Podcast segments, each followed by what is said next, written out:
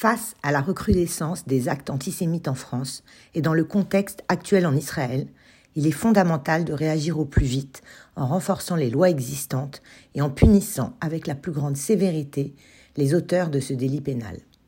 L'antisémitisme, la discrimination et la haine envers les juifs ont hélas une longue histoire qui a laissé des cicatrices profondes et l'actualité nous prouve en ce moment chaque jour combien la parole se décomplexifie en France et avec quelle facilité des propos antisémites sont tenus. Dernier exemple en date, la phrase de Jean-Luc Mélenchon sur les déplacements de Yael Braun-Pivet, président de l'Assemblée nationale en Israël, l'accusant d'aller camper à Tel Aviv, sinistre allusion au camp de concentration. Le législateur a mis en place des lois pour lutter contre cette forme de discrimination. En France, l'antisémitisme est réprimé par le droit pénal. C'est l'article 32 de la loi du 29 juillet 1881 sur la liberté de la presse qui réprime les provocations à la haine ou à la violence à l'égard d'une personne ou d'un groupe de personnes en raison de leur origine ou de leur appartenance à une ethnie, une nation, une race ou une religion déterminée.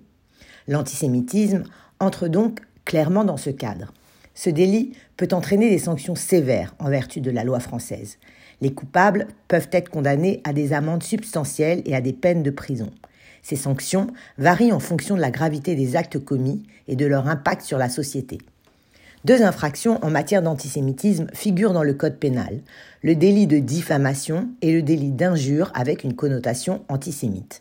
Ils sont définis de la sorte toute allégation ou imputation d'un texte qui porte atteinte à l'honneur ou à la considération en raison de l'origine ou de l'appartenance à une ethnie, une nation ou une religion. L'infraction est réprimée par une peine d'amende de 45 000 euros, assortie d'un an de prison.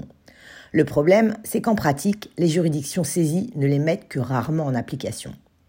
Il existe une troisième infraction, peut-être un peu moins connue, qui est la provocation à la haine raciale, dont l'antisémitisme fait partie. Elle est punie des mêmes peines, soit 45 000 euros d'amende et un an d'emprisonnement. Il est important de noter que la législation française a évolué pour renforcer la lutte contre l'antisémitisme. Par exemple, la loi du 21 mai 1991 a introduit des dispositions spécifiques concernant les crimes racistes et antisémites, aggravant les sanctions pour ces actes. La lutte contre l'antisémitisme est une préoccupation majeure en France, compte tenu de l'histoire complexe du pays en ce qui concerne la persécution des juifs. Les autorités françaises s'efforce de promouvoir la tolérance et la diversité tout en protégeant les citoyens contre la haine et la discrimination. Alors qu'est-ce qu'un citoyen peut faire s'il est victime d'injures antisémites? C'est la loi de 1881 qui prévoit les fondements de l'injure antisémite ou de la diffamation.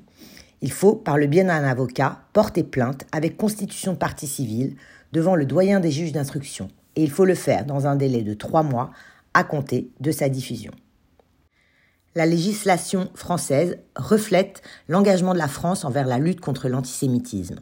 Néanmoins, il reste un défi constant de faire respecter ces lois et de construire une société plus inclusive. C'est un combat essentiel pour garantir que la France demeure une nation de liberté, d'égalité et de fraternité pour tous ses citoyens.